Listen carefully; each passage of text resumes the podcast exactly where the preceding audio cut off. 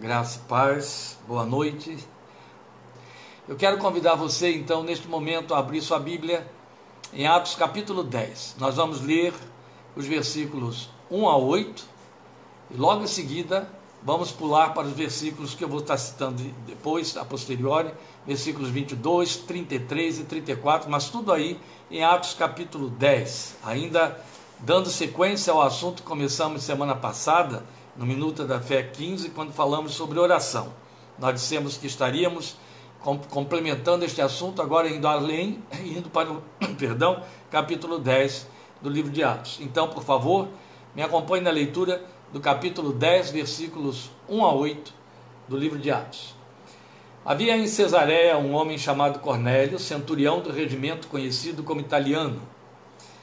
Ele e toda a sua família eram religiosos e tementes a Deus dava muitas esmolas ao povo e orava continuamente a Deus. Certo dia, por volta das três horas da tarde, ele teve uma visão. Viu claramente um anjo de Deus que se aproximava dele e dizia: Cornélio. Atemorizado, Cornélio olhou para ele e perguntou: Que é, Senhor? O anjo respondeu: Suas orações e esmolas subiram como oferta memorial diante de Deus. Agora mande alguns homens a Jope para trazerem um certo Simão, também conhecido como Pedro, que está hospedado na casa de Simão, curtidor de couro, que fica perto do mar. Depois que o anjo que lhe, falhou, lhe falou, perdão, se foi, Cornélio chamou dois dos seus servos e um soldado religioso dentre os seus auxiliares, e contando-lhes tudo o que tinha acontecido, enviou-os a Jope. Vamos pular ao versículo 22, porque nós vamos otimizar a leitura para a nossa abordagem, a gente melhorar o nosso tempo aí, o uso do tempo. Então, saltando ao versículo 22. Os homens responderam: Viemos da parte do centurião Cornélio. Ele é um homem justo e temente a Deus, respeitado por todo o povo judeu. Um santo anjo lhe disse que o chamasse à sua casa para que ele ouça o que você tem para dizer. É evidente que nós temos aqui a reprodução do recado dado por Cornélio aos seus auxiliares, agora quando chegam ao lugar em que Pedro se encontra, a quem eles foram buscar. Saltando então ao versículo 33, por favor, leremos os versículos 33 e 34 e será o bastante. Assim mandei buscar-te imediatamente, e foi bom que tenhas vindo. Agora estamos todos aqui na presença de Deus para ouvir tudo que o Senhor te mandou dizer-nos. Então Pedro começou a falar. Agora percebo verdadeiramente que Deus não trata as pessoas com parcialidade.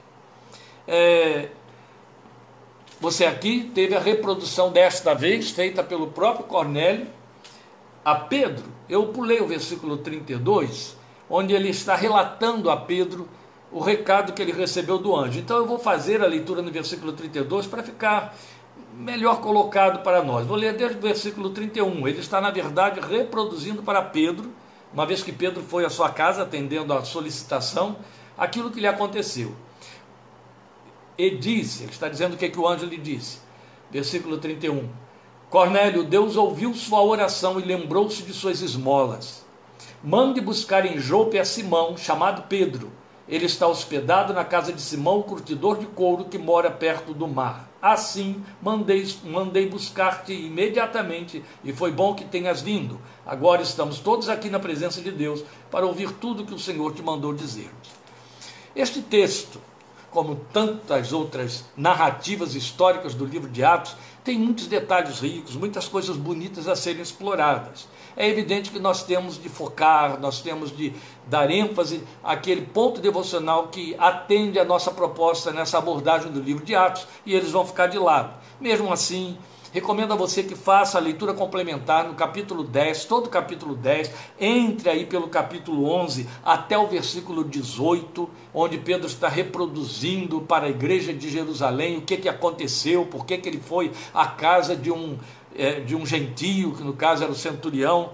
Mas pequenos detalhes são importantes aí no capítulo 10 que você pode absorver, usar para a sua meditação particular, pessoal. Por exemplo, o fato do texto dizer que Cornélio era temente a Deus, que Cornélio estava na presença de Deus, e agora o próprio Cornélio dizer a Pedro, uma vez que Pedro está dentro da sua casa, estamos todos aqui na presença de Deus para ouvir o que você tem a nos dizer. É como se esse homem estivesse dizendo: eu, eu e a minha casa estamos de contínuo na presença de Deus. E uma vez que você está aqui na minha casa, você também entrou na presença de Deus, sendo Pedro um apóstolo.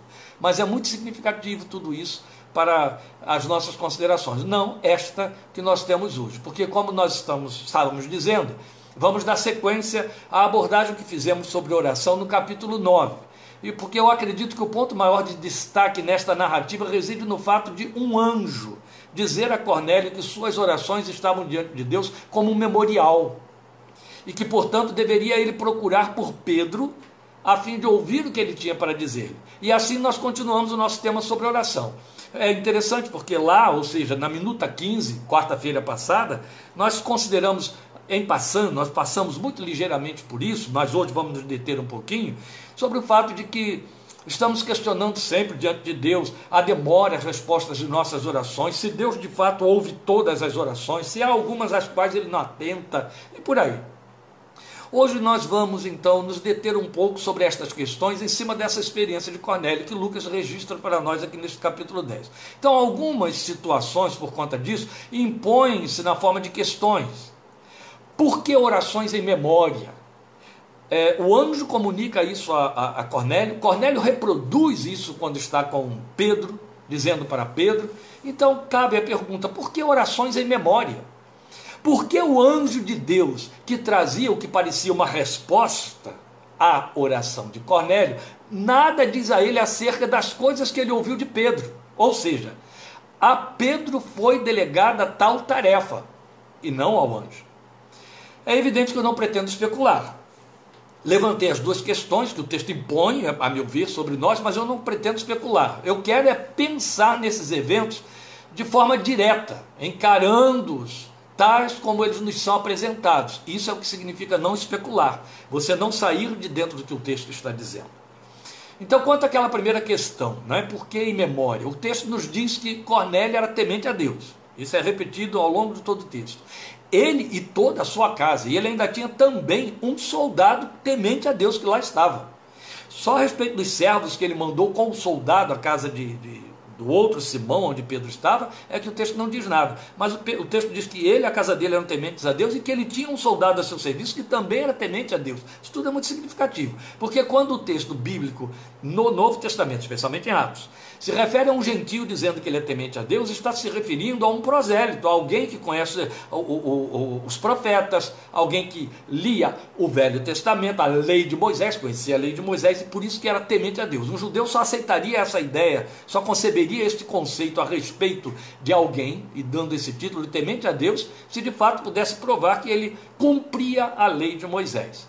Então, o, o, o Cornélio era conhecedor dos ensinamentos do judaísmo. E aí é interessante a forma como ele, Cornélio, traduz para Pedro a experiência que ele teve quando da visita do anjo. O anjo tinha dito assim para ele, é assim que Lucas registra: Tuas orações e esmolas subiram como oferta memorial diante de Deus. Mas quando ele fala com Pedro, ele reproduz dizendo assim: Deus ouviu sua oração, quer dizer, ele põe essas palavras na boca do anjo. Deus ouviu sua oração e lembrou-se de suas esmolas. Eu concordo que não há uma sensível alteração numa forma ou na outra, mas persiste a questão do memorial. Esse é o ponto para nós. Porque todos nós, num ou noutro momento, todos nós temos a sensação de que a nossa oração a Deus fica sem resposta, em algum momento. Em especial aquela que nós fazemos investindo na urgência. Nós temos esse hábito contínuo que responde a nossa materialidade e a nossa temporalidade. E a nível de nossa temporalidade, nós temos emergência. As respostas não podem esperar nunca. E muitas vezes, grande parte ou grande maioria das vezes, no que diz respeito às nossas orações, elas estão impregnadas dessa urgência. E aí, como Deus não atende à urgência, ou o ritmo de Deus não atende a essa necessidade ou ansiedade nossa, a gente começa a decidir que Deus não ouviu ou que não vai responder. Não é? Mas nem tudo que dizemos ou pedimos a Deus está calcado na urgência. Na maioria das vezes, sim. Então, quando nos parece que a resposta não veio, via de regra nós optamos por decidir que Deus não ouviu.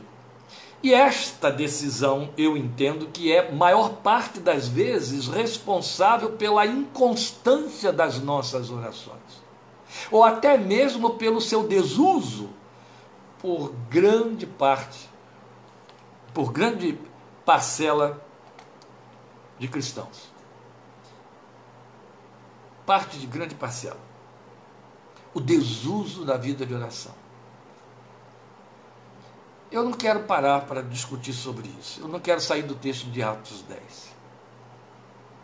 Mas eu quero apenas colocar aqui, para uma questão de senso pastoral, que um cristão que ora pouco ou não ora, não deve esperar nada a respeito da espiritualidade dele e do trato de Deus com ele. Só isso que eu quero dizer. Algumas situações se impõem sobre a nossa fé neste quesito de orar, aguardar resposta e não obter a resposta no momento em que desejamos ou que queremos. Primeiro que eu quero apontar aqui é que Deus nunca está comprometido quanto a nos responder segundo a nossa expectativa. Mas Ele sempre nos ouve conforme Sua vontade, que é boa, agradável e perfeita. Por isso mesmo que ele confiou ao Espírito Santo, isso está em Romanos 8, 26, o interceder por nós. E Jesus também é nosso intercessor. E o texto de Romanos 8, 26, quando diz que também o Espírito nos ajuda em nossa fraqueza, porque não sabemos orar como convém. Lembram? Houve uma ocasião aí em que eu fiz uma abordagem de Romanos 8 e eu disse a vocês que eu tenho o versículo 26 memorizado. São vários textos, mas versículo 26 está entre aqueles que eu pinço, porque eles fazem parte da minha vida devocional. E Romanos 8, 26 diz isso que o Espírito de Deus intercede por nós até com gemidos inexprimíveis intercede até com gemidos inexprimidos, porque não sabemos orar como convém, por conta das nossas fraquezas. O texto é muito explícito. Mas o simples fato do texto dizer que o Espírito de Deus intercede, e o mesmo Paulo escreve sobre isso, dizendo que Deus entende a mente do Espírito e é Ele que, segundo a vontade de Deus, ora. Isso é uma segurança magnífica, um projeto, um plano perfeito de Deus de segurança para nós. A minha oração há de ser sempre imperfeita, calcada nos meus desejos que eu não controlo ou que eu não discerno. Mas o Espírito de Deus vai traduzir, o Espírito de Deus vai interpretar, ele vai orar segundo a vontade de Deus. E aí sim, Deus responderá segundo a sua vontade, não segundo o meu desejo. Esta é a razão porque às vezes a resposta vem e não reconhecemos. Esta é a razão porque também Deus não está comprometido com a minha emergência. E aí parece que ele ou não respondeu ou não vai responder. Mas nada disso é verdadeiro. Ele sempre ouve e ele sempre responde. A segunda coisa que temos de dizer em sequência a isso aí é que o tempo de Deus quanto à nossa história pessoal e as suas circunstâncias não está comprometido com o nosso calendário. Não, o tempo de Deus não é cronos, cronologia, relógio. Não, o tempo de Deus tem uma palavra específica no grego para defini-lo, é kairos, para falar de um tempo que não é mensurável, para falar de um tempo que é um tempo oportuno, é o um tempo apropriado. É o tempo de Deus, que não é medido pelo calendário. É nesse tempo que Deus nos ouve, que Deus nos atende e que responde. Entende? Nós medimos pelo nosso calendário, Deus mede pelo dele. E o dele é um tempo indeterminado. Mas infalível, isso é que importa para a nossa fé. Amém? E não podemos esquecer isso. E a terceira coisa é que Deus jamais deixa de nos ouvir. É a sua palavra quem afirma isso. Ó tu que escutas as orações, está no Salmo 65, 2. E ainda mais. Ele se, compro, se comprometeu sempre a ouvir. Lembram quando Salomão consagra o templo que ele construiu, capítulo 7 de 2 de Crônicas? Salomão vem fazendo uma oração longa que começa no capítulo 6 e reiteradas vezes ele diz: Ouve tu nos céus responde, ouve tu nos céus responde. Quando você entra no capítulo 7, Deus começa a responder a Salomão. E ali no versículo 14, Deus disse: O meu povo que se chama pelo meu nome, se humilhar e orar. Lembram? No versículo 15, Deus diz para Salomão: Estarão atentos os meus ouvidos à oração que se fizer neste lugar. Hoje, na fé cristã, na reformulação da confissão que Jesus fez pela nova aliança no seu sangue.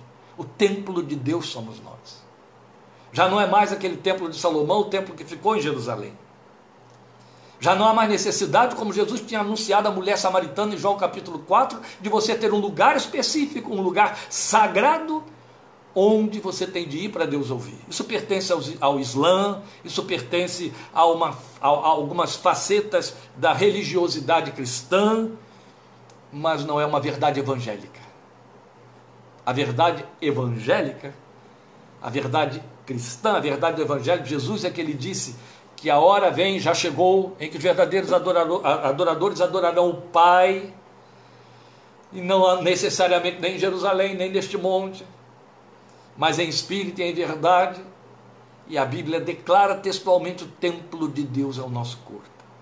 Então, quando ele promete a Salomão, segundo de Crônicas 7,15, estarão atentos os meus ouvidos à oração que se fizer neste lugar, glória ao seu nome, a oração que se fizer neste lugar, a qual Deus estará atento é a oração que sai pela sua boca, a oração que sai pelo seu pensamento, pelo seu entendimento, sem palavras, com gemidos, com lágrimas, cantada ou sem som nenhum.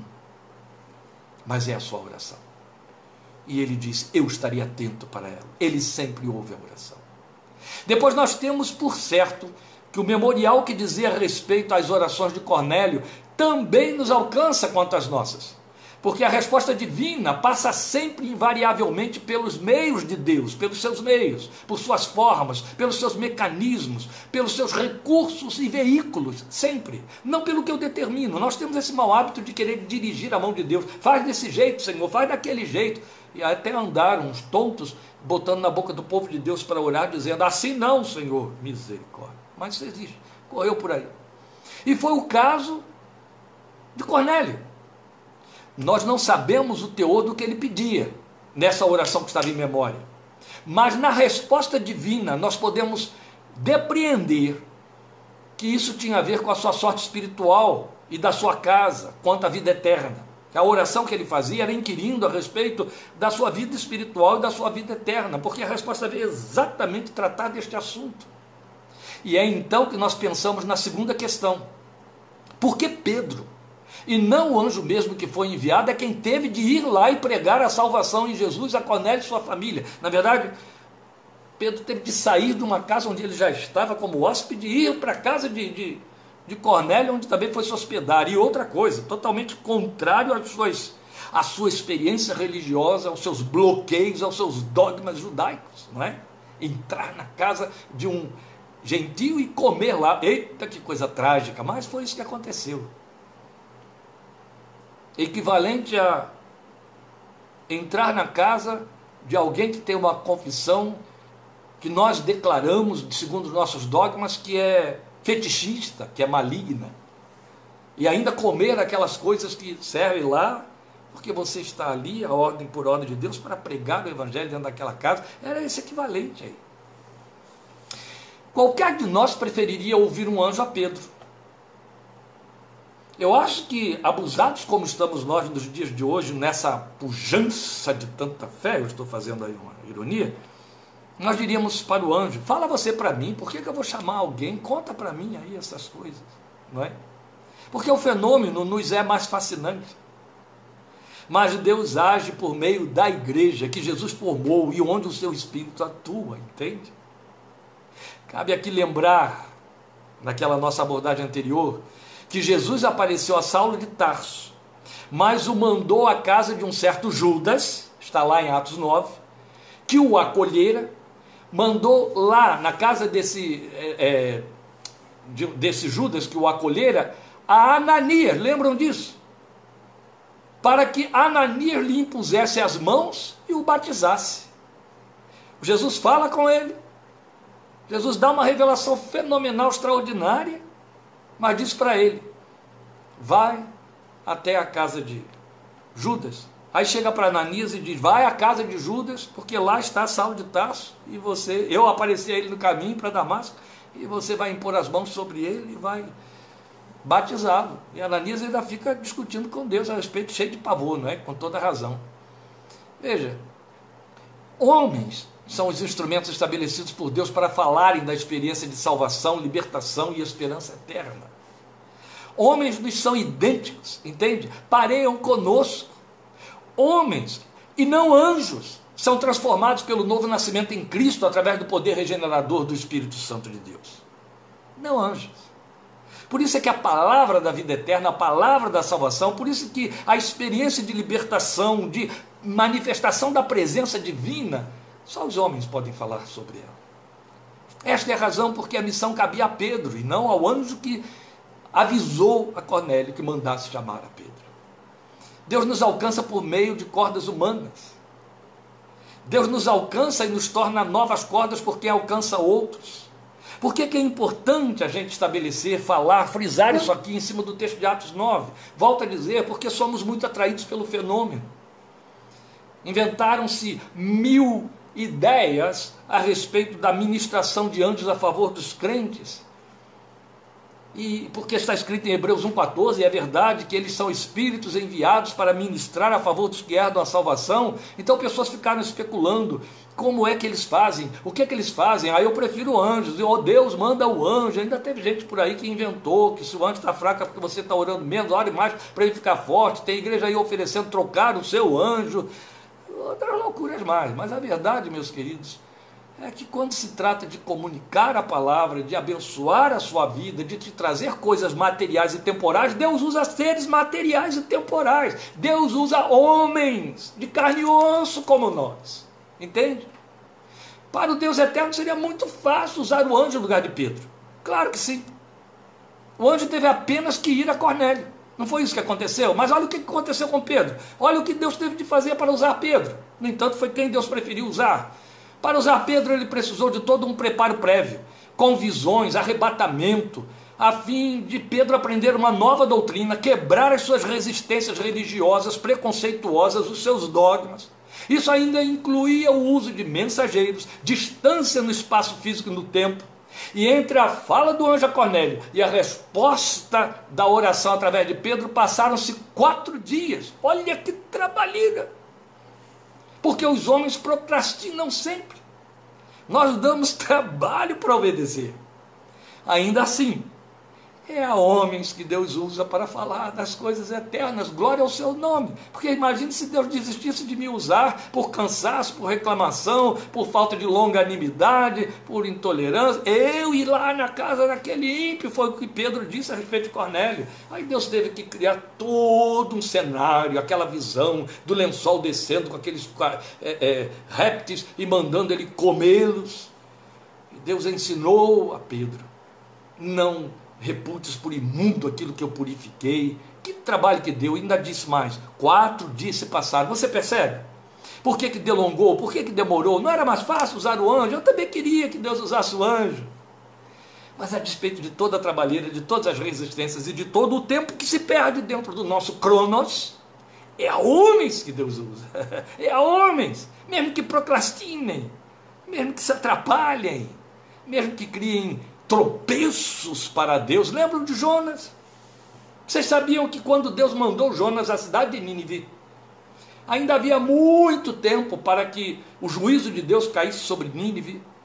Mas Jonas, porque se recusou terminantemente a ir lá entregar aquela mensagem, criou tanto impedimento, atrapalhou tanto, resistiu tanto, comprou passagem, fez uma viagem muito longa, ainda teve aquela história do naufrágio, teve aquela história da, do peixe que o engole, quando ele volta para Nínive, depois que é regurgitado na praia e ouve Deus, passa por aquele desespero todo, ele tem que sair correndo e gritar.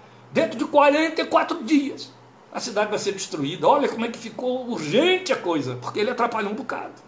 Mesmo assim, foi a ele que Deus enviou, tornou a palavra do Senhor a Jonas, dizendo, é muito interessante isso. Deus fala nos mesmos termos, Deus restaura a missão do seu servo descuidado negligente ou fracassado e o usa. Não usou anjos. Seria fácil, rápido. Não. Deus usa homens para nos abençoar nas coisas temporais e para nos falar das coisas eternas. É homens que ele usa. Nós preferimos anjos, mas Deus prefere homens para nos falar a seu respeito. O ministério dos anjos é nos guardar como Hebreus 1,14 diz. O ministério da igreja, feita de homens, é nos ensinar. A experiência de Cornélio nos ensina, por fim, que por se ter deixado usar, O verdadeiro anjo que abençoou o centurião foi Pedro. Entende? Quando nós somos cordas nas mãos de Deus a favor de outros, meus amados, nós nos tornamos como que anjos para esses. Vale lembrar um belíssimo texto de Oséias, capítulo 14, quando o Senhor diz através do profeta para Efraim: atraiu-os com cordas humanas, com laços de amor. Essas cordas humanas que Deus usa para atrair outros e abençoá-los, sou eu e é você. Que Ele nos use e também se sirva de muitos para falar aos nossos corações. E saibamos aprender a esperar sempre no tempo de Deus, porque Ele ouve e Ele responderá. Amém? Glória a Deus. Ele te abençoe.